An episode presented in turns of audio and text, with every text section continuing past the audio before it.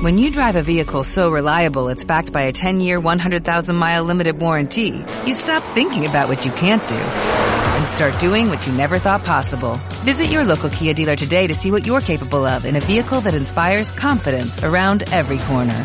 Kia, movement that inspires. Call 800-3334-KIA for details. Always drive safely. Limited inventory available. Warranties include 10-year 100,000-mile powertrain and 5-year 60,000-mile basic. Warranties are limited. See retailer for details. A, a rellenar, es la época en que... Rellenemos, pues. Ya. Ya. Mira, el... Uno ahora me quedó un letrero ahí frente a la nariz. Espérate, entendido ya. Ah, tenés que... Ya. Ya. Uno esperaría que el, que el último programa de la temporada fuera por todo lo alto. Terminamos hace muy poco el seminario de las 50 leyes y entonces uno esperaría, oye, estoy esperando este último programa, va a estar Alberto con cara de contento, primero, ¿ah? y no como muerto en vida, como se ve. La Alematu va a estar en un lugar con su computador y no con un celular que se le corre. Quiroga va a estar decente y no en una pieza como de motel viejo y con una conexión estable. Va a estar Paulsen. Nada de aquello acontece. No, el motel es bastante nuevo. ¿El qué? El motel es bastante nuevo. ¿no? El motel es bastante nuevo, sí. Estoy estoy en Antofagasta, weón. Ah, Sí. ¿Está ahí en la pieza temática de Calama? No, lo que pasa, mira, se ve así lúgubre porque estoy en una pieza doble, ¿ya? Entonces, espérate, ahí está la otra cama donde está mi, mi compañero, Julio Bastén, que más viene saliendo de la ducha en paños menores. Entonces me tuve que correr así para no correr el riesgo que de repente se le vea una presa. Entonces, tuve que cerrar las, las cortinas. Entonces la weá se ve lúgubre. Pero esto en realidad, si yo abriera esas cortinas y estuviera así, se vería lindo, iluminado y la weá. Todo falla. pero está el riesgo ¿Por de qué, la está ahí- desnudez. por qué estáis compartiendo pieza con quién? Con el Julio, mi amigo, mi compañero, Julio. Su Vamos a todas, vamos a todas. Sí. Ay, qué, qué chiste más huevón, Matu. Uh, Si estamos fin de año, en todo caso, en todo caso. en todo caso. No, y la última En parte, todo caso, estamos grabando este programa para nadie. no, si al final igual, oye, el capítulo pasado está entre, entre todas las redes, está sobre 80.000 reproducciones, llegando así a niveles. Pero de- es que la rompimos. ¿Qué? Perdón, es que humea. Por favor, me falta mi corona. A ver. Ah, no, no, no, yo estoy hablando el, el normal, el de la semana pasada. Ah, el no, el de la corona. normal. Sí, no, el de Ah. la corona. Sí, te ganaste todos los, te ganaste todos los, sí, todos los cachos. Eh, mm, eh, ya. Sí, pues te ganaste Ya. tres premios, eso estaba recordando.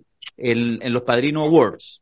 Eh, te ganaste, o sea, a ver, digamos, hubo Padrino Awards el fin de semana, están ahí como ustedes lo pueden ver, etcétera, pero lo que podemos decir es que los ganadores son el Tom Hagen se lo ganó Mario Marcel, que lo propuso, lo propusiste tú, Ale. Ujú. Sí. El Don Luquesi se lo ganó Nicolás Ibáñez. Está bien puesto el Don Luquesi, que lo propuso Macari. Eh, el Luca Brasi es Christian Barken, que lo propuso Alberto, ¿no? ¿O no?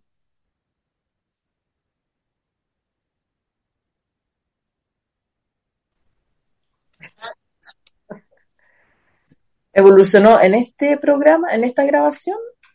Yo creo que es nuevo este corte, ¿no? Este, Sí, es nuevo, sí. sí, pero no, pero no, no busca nada. Fui, me corté el pelo nomás. Córteme un No, poco. es una evolución. No, pero es que como tú- estáis más flaquito, te, te- Gracias. es que tú le ibas antes al- a, ese mismo corte, pero en la versión Paco, digamos. Sí. Y ahora este es un poquito más, un poquito más esta es la, el esta la Paco, viral. el Paco arquitecto. Paco arquitecto. El Paco arquitecto. Claro. es, como, ¿cómo es eso? ¿Cómo Es- podría ser? Es Porque un, dime el Paco es un ingeniero. oxímoron. Sí, po. Pues dime el Paco Es un oxímoron. dime el Paco abogado, dime hasta el Paco médico. Pero el Paco arquitecto, Sí, pero el Paco arquitecto. No, está buena, está buena, eh, sí, sí. De hecho, yo creo que deberían, así como el santo patrono de, los de los arquitectos, debería ser una figura de Paco. Eso. Esta es como cuarta vez que le pongo pause, comenzar, porque se me ha cortado la Esta es señal. como la cuarta vez que espero. Ah, Sí. Eh, desde que saqué Eh. Muy bien. No, pero lo que pasa es que no- para nosotros esto tiene sentido porque se va cortando, vuelvo, me corto. Para la gente que lo va a escuchar después, pues nosotros nunca editamos esto, puede que este momento haya sido irritante. Yo, por ejemplo, en algún minuto me puse a hablar de, de los premios y después se cortaron ustedes y seguí hablando, después ustedes hablaron de mi corte, ahora iba a entrar eh, Fernando, ahora se cayó Fernando, vuelve Fernando. De verdad, eh, si la gente sigue escuchando es porque nos tiene una, una paciencia, un cariño espeluznante. No, a la gente le encanta el ridículo. No creas. Ver el ridículo. Está esperando Están esperando. claro. si algo puede ser más ridículo. Están Sí. esperando que te parí y te veáis así en calzoncillo para allá. Así como- Que- o que Mira, comience el, mira, el comentario mira, político. mira. El comentario político. No, por favor, no, no, no, no, no, Que, comience el comentario político de Jorge Valdivia, por ejemplo. Claro. La sección, la sección de Jorge Sección. Valdivia en La Cosa Nostra. Ya, ahí llegó, Capitán Paco Arquitecto. ya, llegó Fernando para solucionar. Ya, ¿está ahí Fernando? Estoy, estoy, estoy. Ya, hemos hecho el ridículo todo el Ah. rato, ha sido patético. Así que que venga Dabañino y salve la situación. Y, y Dabañino también llegó tarde, mandó la cuestión sin música. ¿Marcela Ríos o Giorgio Jackson? Esa parece ser la pregunta que se hace la oposición para saber a quién lo deja cinco años castigado. La ex ministra de Justicia parecía estar en primera fila, pero el cariño que siente gran parte del Parlamento por Giorgio lo pone como un botín apetecido que podría hacerle aún más daño al gobierno. Y si la oposición le saca canas verdes al presidente, Girardi no se queda atrás con la cuña del verano y su lista del indulto, malo. que dejó atorado a medio gobierno. Último podcast de la temporada. Hoy la Cosa Nostra se despide de sus fieles amigos y amigas para hacer la necesaria pausa y volver en marzo con nuevos bríos, aunque, así como está la cosa, parece que la dura realidad no sale de vacaciones. Sin música. Oye, cada vez que alguien dice última le caen como 500 lucas a Paulsen. Yo entiendo que es así más o menos, ¿no? La... ¿O no? Están- Eh, perdóname, eh, eh, no me subestimes, por favor. Me gusta. Sale chuteando para adelante. Excelente. Ya. Oye, todo falló hoy día, hasta la música de Bañino. No, este podcast, compadre, pero no, esto, esto, nos quedan cinco minutos. Antología. Sí, de antología. Bueno, en fin. Ya, entremos en materia al tiro. Eh, entremos por lo último. Entremos por lo último. No, ¿Le estaremos poniendo color o no le estaremos poniendo color? Pero, pero la frase de Girardi, ¿sabéis por qué? Oye, no, es que es tan hermoso. ¿Cómo hacer hermoso? No, bueno, sí, es hermoso. Sí. Es hermoso, es hermoso observar ese espectáculo. Perdón, es que a mí me gustan las películas de terror, es mi, mi género favorito. Déjame solo decir una cosa, porque yo creo que es, es importante para hacer el análisis. En veces, en veces, por ahí su político, malos de segunda división, pero a veces también le pasa a los de primera división, en una entrevista se entusiasman más de la cuenta, a veces les pasa en un podcast, a veces les pasa con Paulsen, a veces les pasa en cualquier lado, de repente, ya, se tiran una cuña, una frase que se les sale de contexto. Puede ser. Sobre todo, de repente, políticos del calibre de Girardi que estaban un poco fuera y se les salió. Pero la dejó anunciada cinco días antes ya la había dejado anunciar, ya había hablado, se había medio que filtrado lo que dijo, que no le quiere el Frente Amplio, lo, hablamos acá en el podcast, no lo quiere el PC, que las elecciones de mayo están perdidas. Y es en ese contexto que se despacha después la frase. Por lo tanto, solamente quiero dar el encuadre de que no es un desliz, es lo que quiso decir, la pensó, le funcionó, digo yo, también una especulación, pero eh, me parece que no es una cosa así tan a la pasada. Y no es un político cualquiera, es Guido Girardi. Eh, entonces eso hace que uno pueda jugar porque además el concepto es buenísimo y porque también dirá por ahí algún concertacionista, me quedo callado para escuchar sus opiniones, algún concertacionista dirá, bueno, ¿no les gustó wearnos tantos años con SQM y compañía? Bueno, hay algo, hay algo de eso también, pues. ¿Cómo lo ven? Bueno, es que Girardi, perdón, Dale, dale. estoy atorada, estoy dale. Girardi eh, se hizo su carrera cuando era joven a punta de cuñas, po, porque eh, eh, era, era uno de los políticos más cuñeros. Estaba fondeado, pero salió a, cobrar, a pasar la media cuenta. Pues, acuérdense que que mm, el Frente Amplio no lo quiso en la, no me acuerdo ya en qué, en qué lista, la, los convencionales, no me acuerdo, pero no quería saber nada con el PPD y ahora es él que dice no quiero nada con ustedes. Eh, es un signo de los tiempos, pero es Guido Girardi en su gloria y majestad. Convengamos que Guido Girardi eh, es un político de fuste y además es muy italiano para sus cosas. Muy Guido. No, yo, creo, yo, creo, que es un que, que es súper. Eh, nosotros decíamos en el, en el, fue en el taller que decíamos que hay tres tipos de personas en política: los que le dicen Girardi, los que le dicen Guido y los que le dicen Guido. Y, ahí, y ahí están los niveles de, de proximidad. No, claro, es un es otro es otra categoría, es otra categoría de jugador. Eh, es un jugador impredecible, es un jugador que hace cosas sencillas, que parecen sencillas pero son complicadas. Entonces, eh, cuando tú osas decir eres demasiado feo para aparecer con nosotros, tienes que estar preparado. Mm. Porque, porque tu fealdad puede aparecer en algún momento remarcada con letras grandes. Entonces, eh, evidentemente son, estas escenas que uno imaginaba que eran posibles de algún modo, pero cuando aparece, uno sabe en la película que va a pasar algo relacionado con tal personaje en tal dirección, pero no sabe cómo va a ser.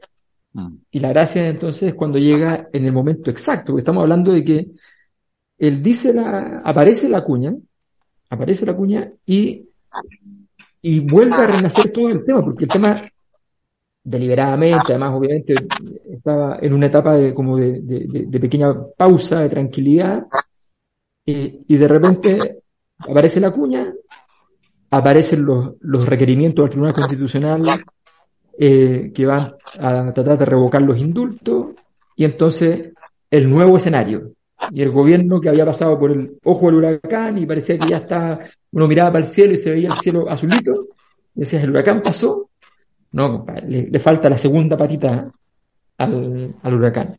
Entonces, no, no, sé si es diseño eso, también el azar juega en estas cosas, mm. eh, pero claro, fue, fue muy, muy preciso el momento. Quiero que yo, creo, yo creo, Fernando, un, segundo, solo decir que te voy a mutear de repente, Ale, porque se mete un ruido. Entonces, cuando habliste, muteé, pero te va a tener mutear. Ya. Dale, Fernando, perdona. Yo, yo solo me preguntaba cuántas veces lo había entrevistado a Guido. Estoy pensando también porque de alguna manera también lo aprendes a conocer en ese, en ese lugar. ¿Cuántas veces lo he entrevistado yo? No, pensaba en Fernando. Ah, muchas. Yo también lo he entrevistado, por si acaso. Sí, no, la Ale también. y probablemente la misma cantidad de veces, son muchas veces. Pero déjame decirte una cosa. Eh, hay un eh, proverbio árabe mm, que me encanta que dice, me vengué 30 años después y me apresuré. Hay cosas que se guardan para, para momentos en que eh, la venganza es tremendamente más dañina que si lo hubieses dicho en cualquier momento antes. Y creo que desde ese punto de vista, eh, Guido Girardi está un poco eh, generando eh, una, una, visión desde esa espera, desde esa espera por todos los sinsabores, las tallas, la, las burlas, las, los manchones que esa generación nueva hizo a ese grupo y que de pronto la pelota está dando bote ahí, el arquero está botado y Girardi 30 años después mete el golazo de la, de la cuña del año, tempranamente en el primer mes del año, eh, sabiendo que es algo que su generación va a aplaudir de pie y que la generación que va a entender de a dónde proviene el golpe se tiene que quedar callada. Me vengué 30 años después y me apresuré. Mm. Claro, pero ¿sabéis qué? Yo, yo creo que yo estoy de acuerdo con lo que señala. De hecho, me parece que O sea, que describe bien a lo que yo creo que el personaje está operando. Creo que lo hace así, lo sabe y en algún espacio, en una mesa chiquita, la puede incluso hasta confesar, aunque no es necesario porque, porque se cae maduro. Pero, ya, pero déjame hacer la reflexión, déjame hacer así como el, el formalista del grupo. Ya, pero está en condiciones, porque a ver, Guido no está en el exilio hace 10, 15, 30 años. O sea, esta generación, efectivamente sí, los ninguneó harto, pero esta generación lleva menos de un año en el poder formal y se demoraron seis meses en ya abrir la puerta al PPD y a, ese mundo. Por de pronto, la ministra del Interior del PPD. O sea, digo, sí, yo estoy de acuerdo, la ignominia, que sé no sé qué, pero, pero será realmente, no, mostrará también entonces una falta de, de madurez, de aplomo, salvo que tenga consciente y racionalmente claro que efectivamente quiere terminar de destruir esa posibilidad de construir esa nueva alianza eh, a la larga entre lo que quede del Frente Amplio de Pro Dignidad y este mundo autodenominado socialismo democrático. Porque si no, cuesta entender que justamente un, político de su envergadura, de su fuste, que también está en tareas relevantes como el tema del Congreso Futuro y otros, de hecho en estos días, se despacha una frase que tiene en este momento una capacidad de no solamente de hacerle daño al gobierno, sino más, sino más en la pasada de fortalecer mucho a la opción política contraria, a la derecha. Porque efectivamente, o sea, cuando estemos en campaña para los candidatos de la convención constituyente, no sé cómo se llaman, sí se va a utilizar en las redes sociales de la derecha y va a estar bien viralizado y va a haber muy buenas, muy buenas cuñas, capaz que llegue hasta la franja electoral la lista del indulto. Entonces, de verdad, estamos en ese nivel. A mí me, fíjate que igual me sorprendió. Me pareció así como, wow, lo habría esperado como de alguien con menos aplomo. Pero bueno. A mí me sorprendió, a mí me sorprendió que fuera Guido. No me sorprendió la frase. No. La frase uno perfectamente la esperaba. Creo que podría haberla dicho varias personas. Mm. Me sorprendió que la dijera Guido porque Guido Girardi ha recanalizado su vida política hacia una genialidad como la del Congreso del Futuro, que son puros aplausos y, merecidos al respecto. Esta reincursión en eh, la política contingente, eh, yo tengo la impresión que es, es de esas cosas que se estaba esperando mucho rato para que estuviera la oportunidad de poder decirse algo como esto. Mm. Y eh, hecha la situación, eh, surgió Guido o cualquier otro, lo hubiesen probablemente hecho, surgió eh, la oportunidad. Claro, pero la, diferencia que sea, que sea Girardi está marcada por el hecho de que todos saben en el cercano oeste que el, el, el, hombre con más, con más precisión en el disparo, con más eficacia, eh, es él y estaba retirado en la práctica. Políticamente lleva mucho tiempo que aunque esté dentro, incluso ya siendo senador los últimos años, sus actividades eran efectivamente colaterales.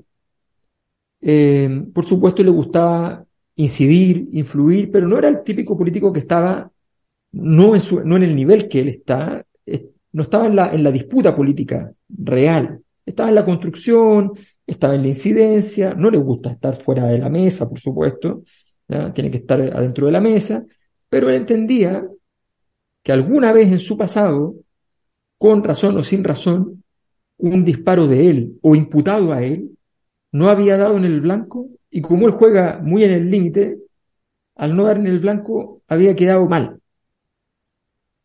Y entonces, en la práctica estaba, estaba fuera. Yo también estuve con él mucho tiempo en, el, en un eh, fabuloso programa con Teresa Marinovich que teníamos en Radio Bio, Bio.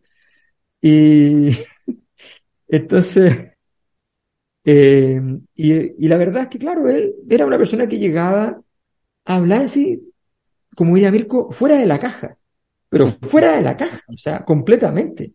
Porque fuera de la caja está en el borde de ser impertinente.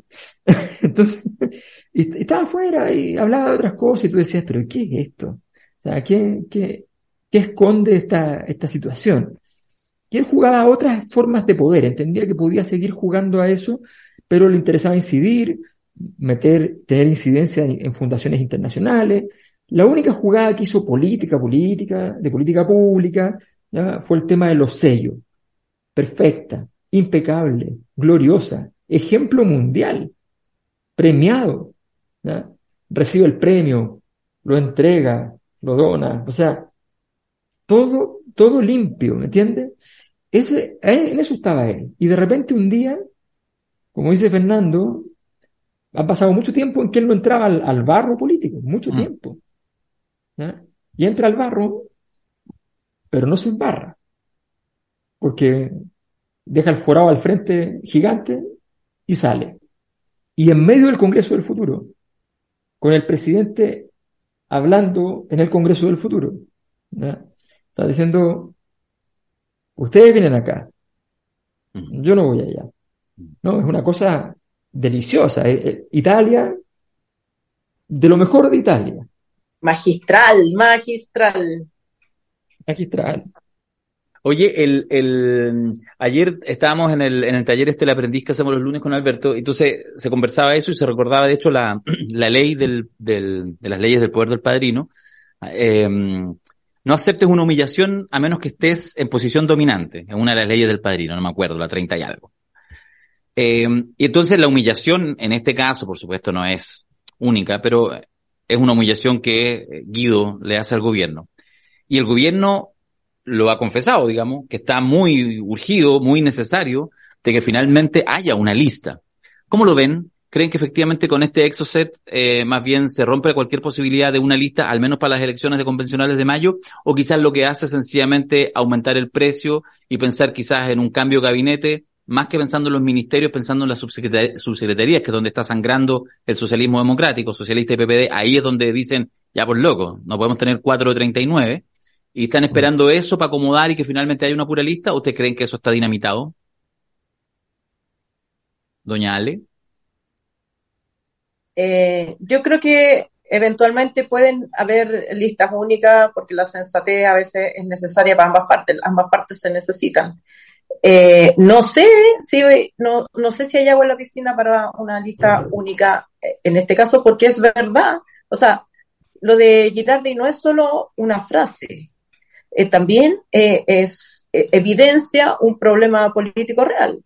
Es verdad que ese sector quiere jugar solo, necesita en este minuto en que, en, que todas las fuerzas políticas que apoyaron al gobierno, Frente Amplio y, demás, están depreciadas, es una oportunidad para los socialistas, PPD y otros de reinstalar su, una identidad política. Eh, creo que todo igual eh, son monedas de chocolate, que no están en un espacio pequeño donde, eh, donde lo que se transa son monedas de, plástico, pero, pero creo que van a, van a ir por el camino propio y de reinstalar su identidad política para barrer con el... Todos le tienen gana, todos le tienen gana al Frente Amplismo eh, y particularmente al presidente y a Giorgio Jackson. Mm. Eh, Dijiste la palabra mágica para seguir la conversación. Sí, sí. Giorgio Jackson. Tiene un nombre. lo, que pasa es que hay un, hay un, hay un fenómeno que yo siempre he descrito como el problema, el, el dilema del cocodrilo y la araña. ¿Ya? Este es un dilema fundamental en política. El cocodrilo y la araña. Claro. Imagínate que tú entras a un cuarto, a un dormitorio, a un comedor, lo que sea, y de pronto entras y adentro hay un cocodrilo. ¡Ah! Tu reacción lógica, natural, evidente, es huir despavorido, lo más racional. Sí, sí, sí. La razón fundamental para huir despavorido es que el cocodrilo te puede matar y tú no puedes hacerle nada. Pero si tú entras a la misma habitación y en vez de un cocodrilo hay una araña de rincón. En mi caso corro más fuerte, pero es solo mi caso, yo soy muy cobarde. lo razonable, lo sensato, lo inteligente es que tú entiendas que te puede matar, pero que tú también puedes matarla con cierta facilidad, con un poco de, eh, con, un, poco de, de, valores antiguos, puedes ir y entonces con tu zapato asesinarla. Entonces, en política es muy complicado ser poderoso nuevo, porque el poderoso nuevo parece más araña que cocodrilo. Y entonces tú dices, bueno, este es peligroso y me puede matar, dice la concertación. Pero todavía me lo puedo filetear. Giorgio Araña. Es el cierre la frase. Spider Giorgio. Pero no Spider-Man, sino que los Spidey, los chiquititos. Entonces, entonces, claro, tienes la posibilidad y obviamente, entonces dicen, Ya, bueno, ¿Eso es? este, este es un gran momento. Obviamente, además, o sea, a ver, es súper, es tan evidente que de todas las acusaciones constitucionales que tienen límites difusos en su fundamento, esta ya es la que, o sea, nadie ha intentado ni siquiera esgrimir el argumento. Eh, es completamente absurda, no tiene ningún, ningún peso. Lo que importa es, es que es la oportunidad de pitearse a, a una de las patas de la araña de Rincón. ¿no? Porque la araña de Rincón es el Frente Amplio en el fondo y, y está la oportunidad de, de hacerlo. Eh, entonces, obviamente, lo, lo, lo, lo intentarán. Y ahora, yo creo que es una jugada, es una jugada compleja porque, porque hay algo todavía, todavía, no mucho, pero todavía queda en el sistema político chileno algo de decir, ya, sí, pero en realidad es demasiado, ¿no? Es demasiado forzado, demasiado, y hay algunas voces que al menos en la interna eh, por derecha están diciendo, ya, pero no, en realidad no sé si podemos hacer esto, es como mucho, y, y después si vamos a gobernar va a ser un problema, o sea, hay que tener ojo. Mm. Mira, sabes que eh, hay, hay un toda una, una teoría académica en eh, comunicación social que eh, es, se conoce como la teoría de los frames. Los frames son básicamente marcos de referencia fijos que uno hace y que la, la, la, si tú quieres, la característica que tienen los frames es que basta con que te invoquen el frame para que no solamente tú sepas exactamente de qué se trata la cosa, sino que además tomes posición respecto a ello. Te voy a poner un ejemplo típico de frame clásico chileno. Eh, tú sales de una reunión con eh, eh, tu jefe, donde aún están discutiendo sueldos para una cantidad grande, por ejemplo, de empleados, y sales y firmaste, te dicen las otras personas, eh, sí, sí, firmé. Oye, perdona, le dice, pero ¿leíste la letra chica? Letra chica es un frame que, que señala que aquello que te están diciendo tiene algunas variables que eh, te van a perjudicar. Y cada vez que tú escuchas letra chica, no necesitas que te ir a buscar un diccionario. Automáticamente tú piensas, qué sé yo, eh, parece que eh, me estuvieron cagando, voy a revisar de nuevo la cosa porque si hay letra chica, entonces no. Estamos llenos, vivimos en un mundo de frames. De hecho, hay un eh, lingüista estadounidense, George Lakoff, que ha, ha escrito pero como cinco o seis libros sobre los frames. ¿Y, ¿Y qué es lo que te dice como tesis? Te dice, uno, nunca, jamás, nunca des una batalla política utilizando los frames, los frames de tu contrincante. Nunca. El momento en que eh, en el, al final del gobierno del eh, presidente Piñera, el segundo, cuando eh, estaban los nuevos candidatos, qué sé yo, el candidato de la derecha empezó a hablar en referencias de términos de la izquierda que planteaba Michelle Bachelet cuando para la segunda y pero fue bingo. Agarró las cosas y por lo tanto si estamos hablando de mis frames es porque mis frames son los que se, van, se ponen arriba de la mesa. Y en este caso particular eh, Guido Girardi ha construido un frame que es el frame de la lista del indulto que es un frame donde dice, mira, esa lista, básicamente como se va a entender, esa lista está compuesta por un montón de personas de determinadas características, pero por delincuentes también, por delincuentes entregados a el beneficio de un indulto. ¿Eso es lo que quieres para el país? ¿Una lista del indulto? ¿Eso es lo que estás buscando? ¿O quieres personas que tengan trayectorias, que sean prístinas, etcétera, acá y allá? Y créeme, si es que tú empiezas a observar que la gente de eh, el gobierno empieza a hablar de la lista del indulto, ganó, pero de paliza Girardi y se instaló el frame. Eh, entonces hay una, una, una situación aquí bien jodida porque está muy bien hecho el frame. Está muy, muy bien hecho el frame. Es súper fácil de, de, de recordar, súper fácil de mencionarlo. Todo el mundo lo entiende a qué se refiere. ¿Cómo lo defiendes eso? Cuesta. Eh, eh, es, es, lo más cercano que hay a que te hayan dejado desangrando y tú todavía no puedes parar el chorreo. Bueno, y eso, y eso más nos lleva, fíjate que un tema se concatena con otro todo el tiempo, que tiene que ver con la debilidad del gobierno. O sea, ya ustedes han escuchado que ya se empieza a hablar en la interna del gobierno de la necesidad de un nuevo cambio de gabinete. Hay algunas voces, da lo mismo si las voces son ciertas o no. Si se sabe y, no hay actitudes que lo desmientan, ya pasa a ser una realidad que estarían pensando si hay que hacer cambio de gabinete en realidad más bien ahora, más bien después. Eh, uno entiende que hay esa reflexión internamente, porque además hay una presión cada vez más, alguna más amistosa, otra más hostil, del socialismo democrático, van por más, van por más, requieren más.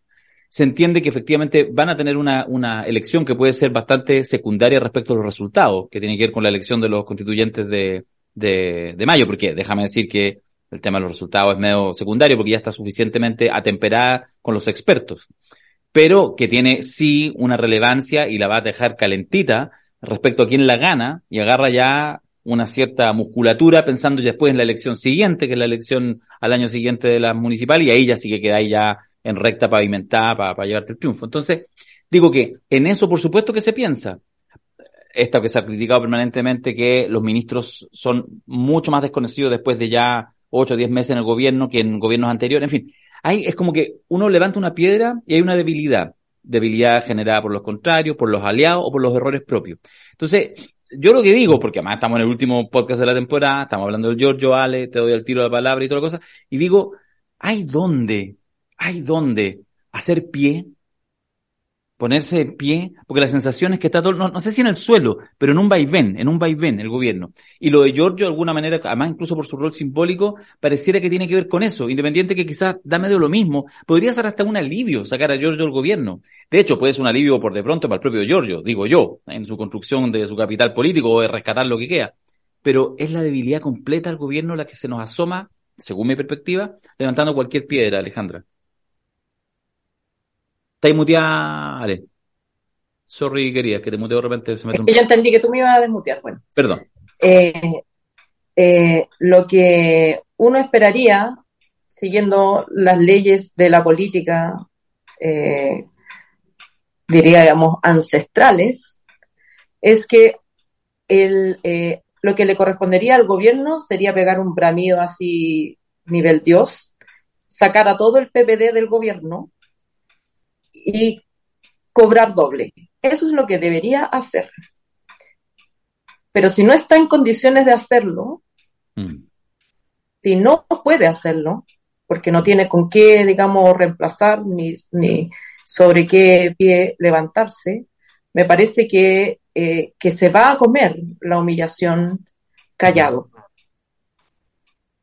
Yo me pregunto si hay algún lugar donde este gobierno pueda reinstalar su agenda propia, porque al final las diferencias entre el Frente Amplio y la vieja concertación son legítimas, son diferencias legítimas. Y el Frente Amplio llegó haciendo, llegó al poder eh, levantándose contra la concertación. Ocupó un lugar de decir, ustedes estuvieron 30 años en el poder y no hicieron más que acomodarse o en algunos casos venderse y nosotros queremos hacer las mismas políticas que ustedes proponían, no sé, en, el 88, pero hacerlas de verdad. Porque nosotros no estamos, eh, no nos queremos acomodar y no nos queremos vender. Y que a mí eso me parece un discurso legítimo, pero ese discurso requiere construir fuerza. Y esa fuerza no se ve, si estuvo se ha desangrado y queda muy poco. Y yo me pregunto si si existe algún lugar donde reconstruirla. Había que salir a buscarla, pero no veo que haya espacio, digamos, en la manera en que se ha encuadrado el debate político actualmente y en la manera en que el gobierno se ha dejado arrinconar para levantarse y pegar ese bramido. Mm. Bueno, perdona, solo una cosa muy cortita respecto a eso. ¿eh? El, creo que lo comentábamos el otro día, que el, eh, uno suele ver, que tienen Twitter, todos ven, continuamente, cada vez que Gabriel Boric va a alguna actividad más masiva, pasó ahora, por ejemplo, en el Teatro Copolicán, en varias cosas que ha asistido, cuando va de repente a algunos viajes a regiones, etcétera, casi siempre hay buenas imágenes de eh, Boric siendo recibido, bueno, en el caso de cosas culturales, obvio, siempre con grandes aplausos, el 80% de los públicos que va a cosas culturales aplaudiéndolo, y en regiones hay encuentros, y además como él es muy afectivo en esos espacios, voy a decirlo en términos de medio, genera súper buenos monos, digamos, ¿ah? esas imágenes como abrazando, tú lo sientes muy natural. Y entonces se llena en redes de la gente más, más cercana, más adepta al gobierno, diciendo, ah, esto no aparece en la academia, esto es lo real, esto es lo real. Entonces, a mí me da una cosa contradictoria porque digo, oye, si el problema, yo lo respondería, no lo hago, obviamente, entiendo que lo hacen con la mejor de las intenciones quienes dicen eso. El problema es que el propio gobierno no se lo cree porque el gobierno está hace tiempo gobernando con el resultado de la academia del domingo. Bueno, ese, ese es, eso es lo que diría incluso la academia. Si tú eres un, una fuerza política que llegó eh, sustentada en las organizaciones sociales, pongámoslo, en la protesta, en la calle, ahí donde tienes que ir a, levantar los tuyos. Mm. Ese es tu, esa es tu fuerza. Tu, fuerza no está en la, eh, en, la, en el comedor de Guido Girardi. Ahí mm. no está tu fuerza. Pero como ahora, digamos, los que mandan son los que comen o cenan con Guido Girardi, bueno, ahí tenéis. Claro, lo que pasa es que se produce el... O sea, hay un síndrome que es lógico, que es el síndrome posterior a haber cometido errores eh, simples, ¿no? Eh, es cuando eh, esto pasa, pasa mucho en todas las dimensiones de, la vida social y se refleja mucho en, en, en, los deportes colectivos, por ejemplo. El hecho de que tú te veas emblantonado 10 minutos, 15 minutos de tu, de tu disputa, vais bien, ¿eh? y de repente dos o tres errores graves que te exponen, bueno, tú dices, protejámonos, y empiezas a perder iniciativa. Y, en este caso, el problema es súper simple. Gabriel Boric eh, rápidamente vislumbró que tiene un problema súper concreto y es que la gente con la que está de acuerdo lo ha ejecutado acciones entre mal hechas y espantosamente hechas. Entonces tiene, tiene mucho temor de que eso funcione y se produce un escenario parecido a lo que pasó con Michelle Bachelet, pero y parecido a lo que Gutenberg Martínez llamó el contrato de arriendo. ¿Se acuerdan? Segundo como diría Fernando, sería un frame, pero dentro del mundo político, fundamentalmente. Cuando, cuando tú dices el contrato de arriendo, el gobierno de Michelle Bachelet es un contrato de arriendo, significa que el, el sistema político arrendó a la superlideresa y, dijo, ok, te arriendo esto, te doy el poder, pero esto es para nosotros. Y Bachelet no habría entendido el mensaje y dijo, no, yo voy a armarlo con mi gente. Entonces le dijeron, perdón, es un contrato de arriendo. Es un contrato de arriendo, entendámoslo. Y nosotros somos los, eh, los que hacemos el contrato, los que dirigimos este proceso. Bueno, eh, en este caso, lo que, lo que en el fondo la coalición de no gobierno que dirige el comité político, el gabinete político, la, coalición de gobierno, de, no gobierno que dirige el, comité político, lo que quiere en el fondo es generar, o sea, lo que asume como necesario, y quiere, lo desea, por supuesto, pero, pero, pero se le dieron las cosas fácilmente para que eso sea así, es que en el fondo el presidente sea parte de un contrato de arriendo, mucho más elegante y fino que el anterior, pero un contrato de arriendo, donde Gabriel Boric queda aislado de todos los problemas, donde ellos dicen, nosotros le garantizamos, señor presidente, que esto ande con ciertas lógicas. Pero la agenda, la agenda, porque esto, esto de, los indultos tiene un mensaje muy claro presidente, usted tiene todas las... o sea, esto del presidencialismo chileno es muy impropio. Siempre es natural que venga una crítica a los indultos, pero es una crítica medida. Una semanita, todo relativamente tranquilo, y después se extinguía. Como había llegado la crítica, se iba. Mm. Pero esto es muy delicado porque en el fondo es decirle, o sea, es, es ir en contra del presidencialismo chileno. Esto es una prerrogativa que a todos les parecía lógica y razonable dentro de la lógica del presidencialismo. El, el, jefe del Estado, no solo el presidente de la República, el presidente del gobierno, sino que el jefe de Estado, tiene este derecho. Y él usó privativamente el derecho, que lo tenía. Y le dicen, no, usted lo está entendiendo. Vos no. Vos no. Entonces, no está entendiendo algo usted. Trabaje con nosotros, trabaje bien, no se preocupe, va a estar todo bien, va a estar todo ordenado. Mire lo que estamos haciendo en esto, mire lo que estamos haciendo en esto, cómo hemos rescatado estabilidad en estas cosas. Pero entregue el proyecto. Entregue el proyecto, porque además usted tiene un problema, y es que usted tiene, tiene un conjunto de ideas que usted le llama proyecto, pero no, no tiene quien las ejecute, por tanto, en realidad no tiene proyecto. No, es real. Entonces, trabaje con nosotros, pero a ver, entendámonos, entendámonos. O sea, usted no puede estar yendo a saludar como saluda a la, a la estatua, al, convidado de piedra, Patricio Elwin, no puede saludarlo como lo saluda y a, los 15 días hacer un desplante como este. No, es coherente, presidente. Usted quiere ser un presidente, quiere llegar al final, quiere estar tranquilo, quiere aquí, con nosotros. Pero saque, saque lo demás. Bueno, lo, perdona, lo, de los indultos que tú dices, que lo, de hecho lo, lo dijiste muy primigeniamente, ¿ah? o sea, siguen. Y de verdad que hoy, si uno tuviera que apostar, yo creo que si, hubiera casas de apuestas en Chile con este tipo de cosas, así como los ingleses, yo creo que ya estaría pagando menos, por lo tanto tendría más probabilidades que, que gane el hecho que hagan algún cambio y que alguno de los eh, indultos se tenga que retrotraer. Algo que parecía, y que, y que ojo, ¿ah? porque eso tiene, tiene dos lecturas. Uno, que efectivamente la lectura inmediata, simbólicamente poderosísima. No sé si en la política del día a día, pero tiene un carácter simbólico que lo que tú señalabas bien, Alberto, de decir, tus facultades privativas, históricas, así, pero eh, casi como que devienen de Dios, como el indulto presidencial, que casi como, como ley divina, en tu caso no lo vas a poder ejercer y te lo vamos a demostrar. Eso tiene, yo creo, un poder simbólico altísimo. Y lo, y bueno, y lo segundo, que es la cosa extraña de la clase política, es que saben que después se les va a volver en contra. Lo saben y no les importa. Ahí hay algo de una cierta como irresponsabilidad que a mí no deja llamarme la atención, cruzadito, ¿ah? de, de izquierda a derecha.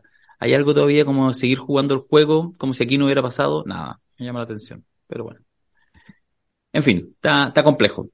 Eh, yo les quería proponer una reflexión y quizás nos puede ocupar los próximos 15 minutos para ya ir cerrando este, este podcast, 15, 20 minutos máximo, que tiene que ver con que ya me llegó la información, lo habrán visto ustedes, hoy fue publicado en el diario oficial, ya todas las fechas, todo el cronograma, se cerró de manera ya definitiva con la promulgación de la ley de eh, el proceso eh, constituyente 2.0, eh, que tantas, no sé si tantas pasiones, algunas pasiones, digamos, desató eh, en este en este tiempo, en este proceso, digamos, en la, duda.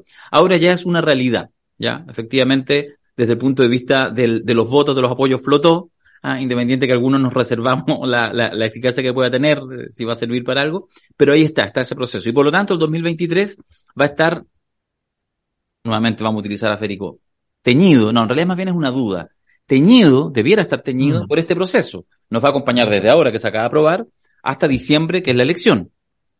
¿Estará realmente terminado el 2023? ¿Pasará algo? ¿Será un año en que vamos a estar permanentemente en la cosa nuestra volviendo respecto al proceso constituyente? ¿O de pronto será una noticia que siempre tendrá más bien un tono secundario? Me, cuesta imaginármelo. No sé usted, a mí me cuesta imaginármelo, literalmente. Eh, yo quiero, voy a contestar esa pregunta, pero quiero ponerle dos pelitos a la sopa de lo que estábamos conversando. No fue solo Guido Girardi quien eh, eh, ¿cómo se dice? Sacó el mantel. También Ricardo Lago, fíjate. Sí. Sí, pues. Entonces, eh, yo creo que el PPD y ese sector es a Boric lo que fue la democracia cristiana para Michelle Bachelet.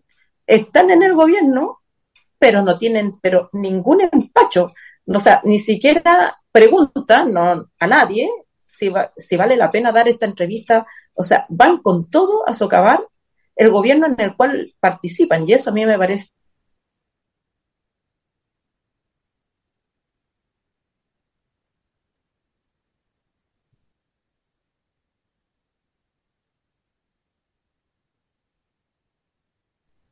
Hemos muerto. Ya, el Bueno, espectáculo. el espectáculo. Creo que el espectáculo de escoger a los expertos va a ser tan eh, animoso que van a, va, ahí se va a desangrar este veranito de San Juan que tiene la clase política chilena en este minuto. Creo que eso, todo eso eh, presagia desastre. Y eh, los que hoy día se sienten fuertes y campeones van a eh, probablemente estar pidiendo agüita un poco más tarde. Sí, el problema es que la- las dos jugadas, la del agua y la de Girardi, tuvieron esa- esa- ese toque que le da más valor a las cosas, que es el estilo. Las dos fueron de mucho estilo. Y eso, padrinescamente además, hablando. Y además es una demostración. Hablando. Claro, es que además eso además es una demostración de, de decirle, mire, esta es la diferencia, ¿ah? Esta es la diferencia. Mi ataque no es gritándole a, ¿y usted que estuvo? No, no es mi estilo. Este es mi estilo. ¿Usted puede enfrentarse a esto? Entonces es duro, es muy duro para, para todo ese mundo. Sí, Boric se va a salvar por un lado o por el otro. Eh, y lo sabe. Por eso prende vela- velas en los distintos lados. Eh, el, el tema es otro. El tema es que, cómo va a quedar ese proyecto. ¿En qué va a quedar ese proyecto? Yo tengo la impresión que, que aquí hay, hay algo eh,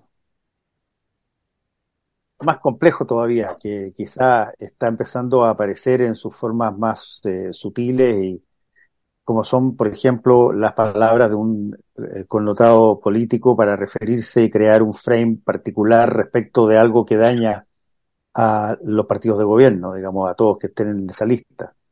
Eh, pero yo creo que hay, que hay, que hay otra eh, situación que tiene que ver con, en gran medida, cosas que uno hace o no hace o deja de hacer que tienen costo. Eh, yo, yo sigo eh, abocando sobre la base de algo que ya dije en el podcast anterior. Eh, a mí me sorprende que una cosa tan tremendamente regulada como la cárcel eh, en Chile, como todos los movimientos que tú tienes adentro, como la ficha que todos los que alguna vez pasamos por la cárcel teníamos, pero hasta prácticamente de, de- de situación diaria, pueda dar pábulo a un cúmulo de, de desprolijidades. Eh, ¿qué, va a decir el presidente de la República? ¿Que no tenía idea de los dos indultos de Mateluna? ¿Qué va a decir eh, eh, el- la, la vocero? ¿Que no sabían en, en el, en el gobierno que había situaciones que eran impropias de las mismas palabras que el presidente había dado para generar los indultos?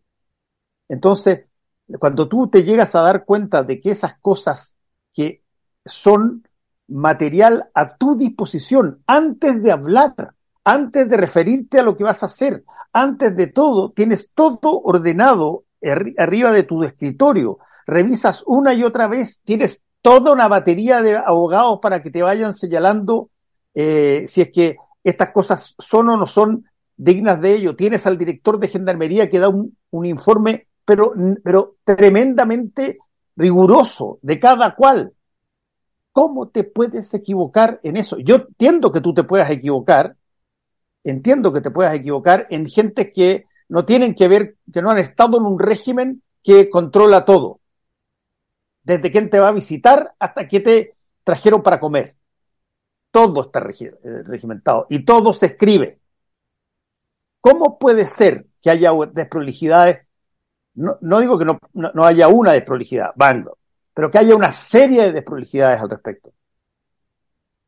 Eso es lo que a mí todavía me, me, me causa un poco de resquemor porque digo, chuta, ese, ese, eh, ¿cuál va a ser, cuál va a ser el próximo frame? Si es que tus desprolijidades no las viste donde está toda la información, ¿cómo serán las otras cosas donde la cosa no es tan rígida? ¿Ah? Eh, ¿Cómo será en el ámbito de, tu, de tu, contacto con eh, los empresarios de la economía? ¿Cómo será en el ámbito de las relaciones internacionales? ¿Cómo sabemos que no van a quedar tres o cuatro desprolijidades que van a afectar al país en el futuro? Ese es el el problema. Cuando tú generas una situación que se te transforma en frame, todo lo que viene para adelante va a evocar el frame. Y eso es muy dañino, muy dañino. Y no le puedes echar la culpa a nadie. Ese es el problema. No le puedes echar la culpa a nadie, salvo a quien ves frente a tu espejo. Sí, yo, creo que esa, la magnitud de los errores en ese sentido, en, el sentido no del, la magnitud a veces es por el tamaño, la, la, importancia del problema y a veces es porque sencillamente no manejaste la información que es básica y que por tanto eh, lo que hiciste no tenía sentido y gastaste un recurso político de alto valor para algo que no tenía sentido. O sea, yo me estaba enterando de un caso de una persona indultada que resulta que ya había terminado su condena por el estallido y que derivado de que el, de que y sigue preso esa persona porque derivado de que el delito del estallido le activó una suspensión condicional anterior, entonces tiene que pagar por los siguientes días. Por lo tanto, le entregaste el indulto al, cuando ya había terminado su, su proceso, el indulto no le sirve para salir. O sea, estoy hablando incluso, eso afecta a los que están al otro lado. ¿eh? Ahora, en la ridiculez total es uno de los que está siendo impugnado, que quieren revocarle el, indulto. No le, no, le, sirve a nadie porque ya cumplió la pena. entonces, entonces es, es, es, absurdo, es completamente absurdo todo. Pero, pero justamente eso habla de, de, un escenario donde el nivel de confusión es tal que tú le llega el decreto de indulto, la persona dice, ah, me voy, no, no te vas. Te queda todo igual. Y tú gastaste un recurso político, saliste en el diario, pusiste, o sea, le, diste una, un, un, indulto selecto a 13 eh, personas. Y resulta que no, entonces uno dice, bueno, ya, o sea, efectivamente, bueno, por eso está sobre la mesa eh, todo lo que significó la salida de la ministra Ríos y, la, pero eso, esas cosas, yo entiendo lo que pasa con Gabriel Boric en ese sentido. Tú miras para el lado y dices, bueno, entonces, ¿por dónde juego? ¿A quién le paso la pelota? Bueno, vuelvo que supuestamente parte del juego debiera estar en el nuevo proceso constituyente. Digo, insisto, ¿eh? hoy ha sido, eh, eh, sale ya toda la, la, la, la, legislación, todos los plazos, toda la legalidad en el diario oficial, y em, dudo si en realidad puede haber ahí algo de agua en la piscina, y muy por el contrario, quizás va a seguir siendo también un, un déficit del gobierno, digamos, o sea, algo que incluso lo puede hacer sangrar, digamos. No lo, no lo sé. Lo que pasa es que yo creo que es un escenario tan abierto, tan novedoso, que... O sea, yo creo que el, que el, nuevo proceso no tiene, no, tiene, no tiene posibilidad de darle a nadie poder. Lo que puede impedir es un desangramiento mayor. Si es que le va súper bien, impide un desangramiento mayor del sistema político. Claro que, pero que, si yo, que, incluso si uno se pregunta qué es que le vaya súper bien, sería difícil. ¿Qué, ¿Qué, sería que le fuera súper bien? Es que es casi, casi que nadie hable del tema, que tenga una buena votación en el final del proceso, eh, que, que, la gente lo diga, mira, es que, que se convierta en un higiénico, eso que se llama en el mundo de la empresa en una variable higiénica, es decir, que hay que tenerla sí o sí. Mm. Entonces, oye, ¿tiene, tiene el, sello del SESMA? Sí, tiene el, ok, tiene el sello del SESMA, listo, ya está. Con eso está súper cumplido y es lo único que, que podría servir. Desde todo punto de vista, hemos dicho, no es un órgano, es una prótesis, eh, su configuración, su estructura no tiene antecedentes en la historia de la humanidad, esto sí que es histórico, y no, no se conoce un formato más extravagante y, por qué no decirlo, poco, poco, bastante liviano desde el punto de vista de los conceptos, digamos. Eh, es, es toda una extrañeza, pero está hecho no para hacer un gran proceso constituyente, no para que la gente lo ame. Está hecho para decir, ¿sabes qué? Firmemos esto, cambiemos la constitución, deshagámonos ese problema y las soluciones políticas a la crisis no van a pasar por aquí. Pero se convirtió en un elemento higiénico. Yo no sé si es una buena estrategia, pero yo lo he dicho, yo les deseo suerte, porque creo que sería muy grave para Chile un, un, segundo fracaso consecutivo. Fíjate que lo, que, entendiendo que es una monstruosidad, digamos, que es una cosa rara. Una monstruosidad en el sentido gramsciano. Claro. Ahora, eh, yo creo que, que, el problema es... En el sentido de, disculpa, en el sentido de Disney incluso. en el sentido de que todo el mundo habla de monstruo. eh, yo creo que el problema es que si la agenda eh, circula en torno a este nuevo proceso, es porque nadie está poniendo atención a los problemas graves que yo creo que este año se van a desatar. Que son problemas sociales bien concretos. El aumento del hambre, el aumento del desempleo, el aumento de los precios. Eh, hay eh, eh, este problema de las ISAPRES, que yo creo que de la ISAPRES del gobierno, sin que haya una política, ya, apliquemos el fallo de la Corte Suprema, pero hay un diseño político para, para el proceso de transición. ¿Qué va a pasar ahí? Yo, yo veo que hay como elementos súper explosivos.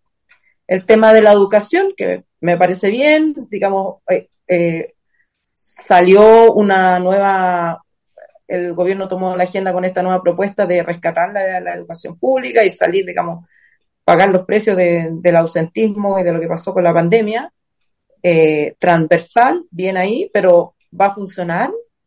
Eh, creo que hay, hay tantos eh, púas en el camino que, que no sé, es, imposible para mí predecir lo que va a pasar, pero creo que este, este embelezamiento que tiene la clase política en este minuto en torno al indulto, en torno al proceso constituyente, que son problemas a resolver, digamos, el del indulto ya no debería ser un problema, pero lo es porque lo están ah, explotando.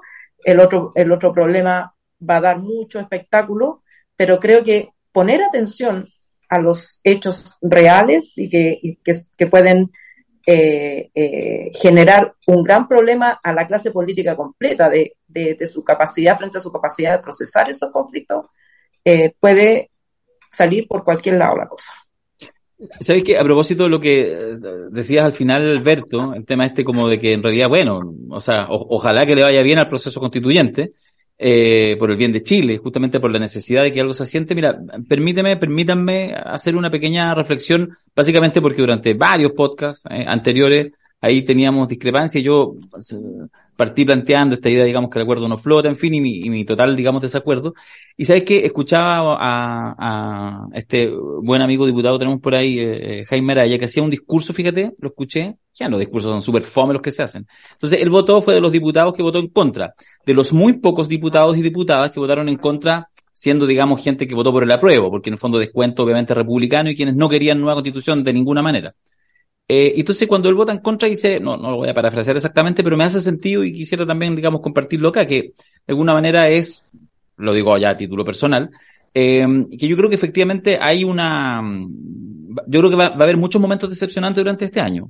Eso es lo que yo creo. No es lo que yo quiero, es lo que yo creo. Creo que va a ser decepcionante cuando se forme el comité de expertos y se vean nombres, que no van a ser poco, que no calzan con la idea que muchos tienen de quienes deben redactar una constitución que supere estas brechas invisibles, ¿cierto?, de nuestra sociedad.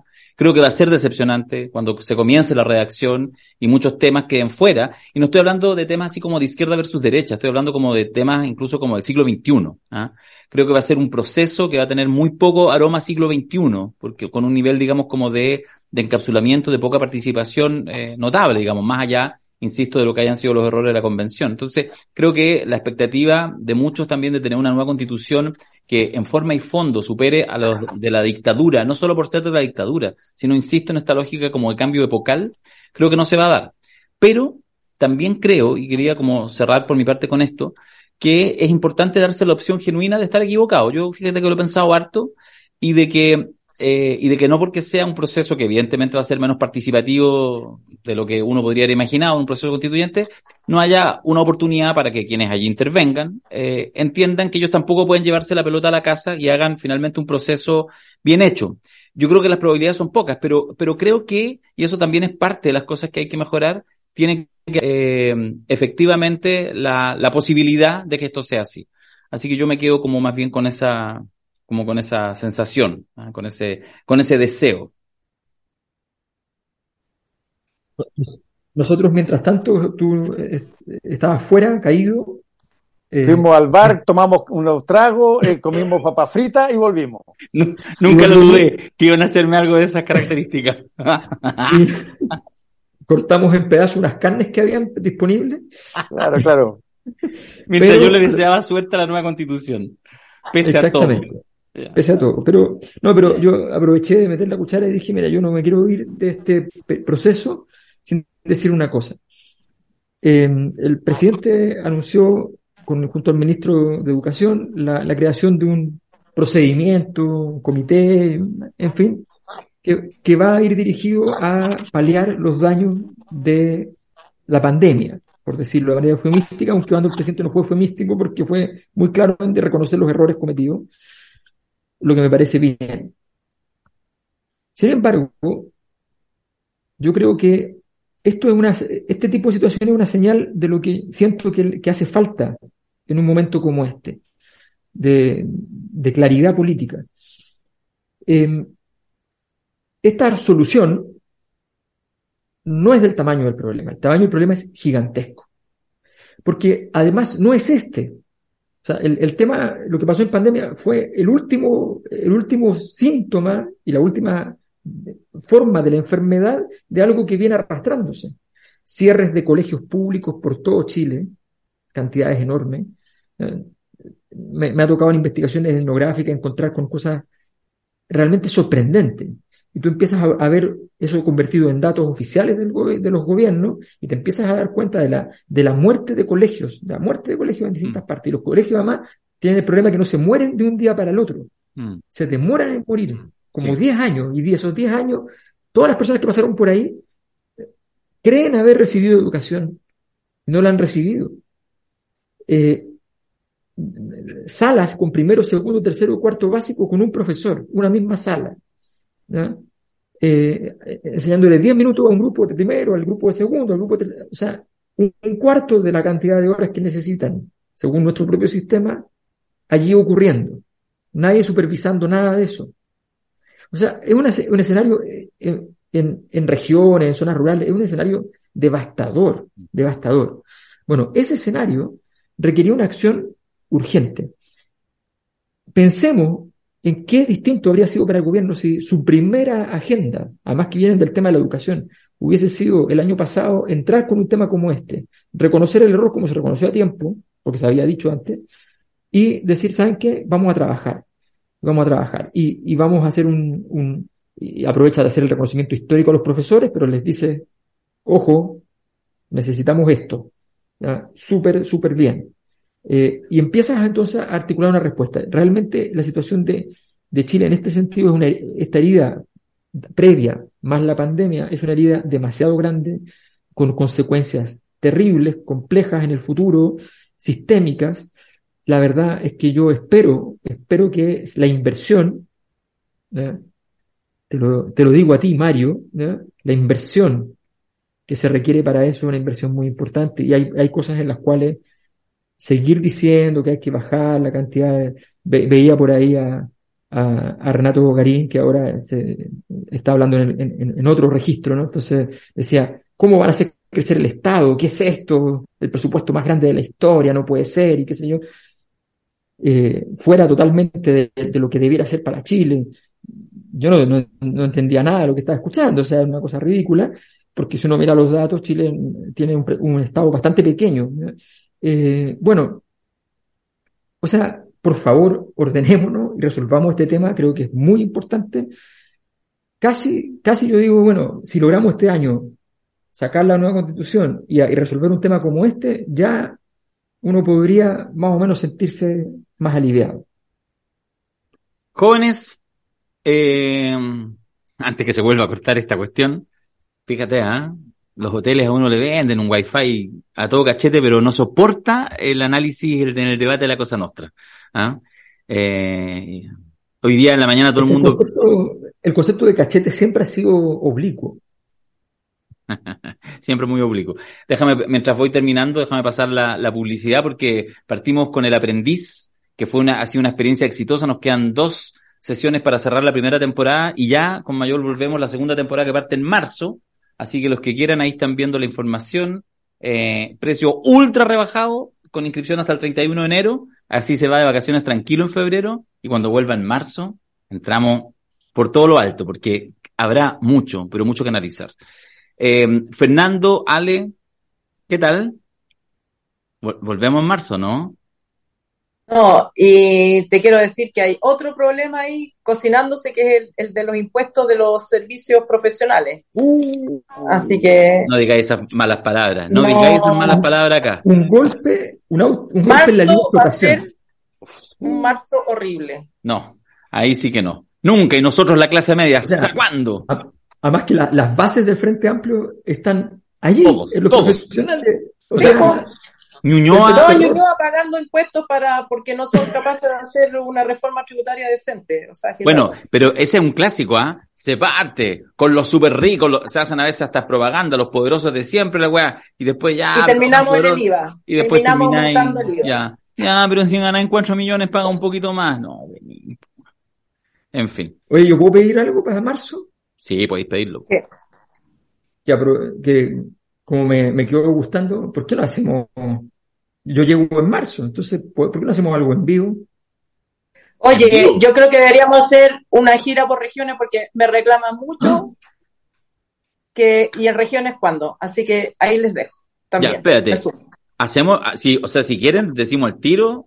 Yo dejo programado algún teatro para marzo y el, otro día estaba, fui a ver el, el, el, eh, ah, el, trabajo mural que hizo Mon Laferte con el Mono González en el Estadio Nacional, bien bonito, fue el día de la inauguración y todo, y entonces obviamente se me acercó alguna gente, ah, la cosa no, no sé qué, y entonces uno decía, oye, fui al Seina, bueno, al Seina, no sé qué, pero de repente podrían hacerlo en el Teatro Municipal de La Pintana, que es súper bonito, yo no lo conozco, y me decía, hablen con la Claudia, no sé qué, bueno, Estamos hablando, alcaldesa. Entonces ahí unos, unos DM, unos DM, y yo, yo, vamos a la Pintana a conocer ese teatro. Vamos. Vamos, a la Pintana, vamos al paraíso, salgamos de Santiago. ¿En serio? al paraíso mismo. ¿Ya? ¿Qué dice? Pero es que ahí se nos complica con Paulsen, po, última mirada. vamos tren. Es que, es que es difícil cuando alguien tiene pega. Po. Sí, pues, sí, Pausen el que trabaja no, no, nos mantiene a todos, pues la gente no lo sabe, pero esa es la verdad. Oye, eh, yo, no, yo estaba pensando, yo estaba pensando que podríamos hacer un programa de los cuatro programas mensuales en vivo. Siempre. O sea, estándar. ¡Guau! Me gustaste, Fernando Paulsen. Mira, sí. Uno en vivo y tres tal cual como lo estamos haciendo ahora, eh, pero que se sepa el vivo, lo anunciamos anterior, eh, anticipadamente, eh, pedimos y buscamos a quienes quisieran recibirnos, etcétera, etcétera. Eh, uno al mes. Una semana al mes se hace en vivo. Me gustaste. Me gustaste. Apoyo la moción. Ya. Pero incluyo regiones. Incluyo no, regiones. por cierto, no, eh, puede ser perfectamente en regiones, sin duda. Pero es uno, una, semana y tú lo puedes hacer en, cualquier comuna de Santiago o puedes hacerlo en regiones. no hay problema. Bueno, ya tienen claro los Cosas Nostreros que nos vamos de vacaciones, pero que la Cosa Nostra vuelve. ¿ah? Así que volvemos recargados en marzo. Y el próximo martes, fíjate, en horario de estreno, vamos a tener un podcast que en realidad ya está grabado, una, una conversación que hicimos con, con Paulsen, donde no invitamos ni a Mayor ni a la Matu, invitamos a un buen amigo colombiano. Así que próximo martes, entreténganse porque está, está interesante. ¿Por qué no me sorprende? ya, chao chiquillos. Hablamos. Chao, que vaya bien. Besotes a todos. Gracias. Chao, chao. chao. When you drive a vehicle so reliable it's backed by a 10-year, 100,000-mile limited warranty, you stop thinking about what you can't do and start doing what you never thought possible. Visit your local Kia dealer today to see what you're capable of in a vehicle that inspires confidence around every corner. Kia, movement that inspires. Call 800-333-4KIA for details. Always drive safely. Limited inventory available. Warranties include 10-year 100,000 mile powertrain and 5-year 60,000 mile basic. Warranties are limited. See retailer for details.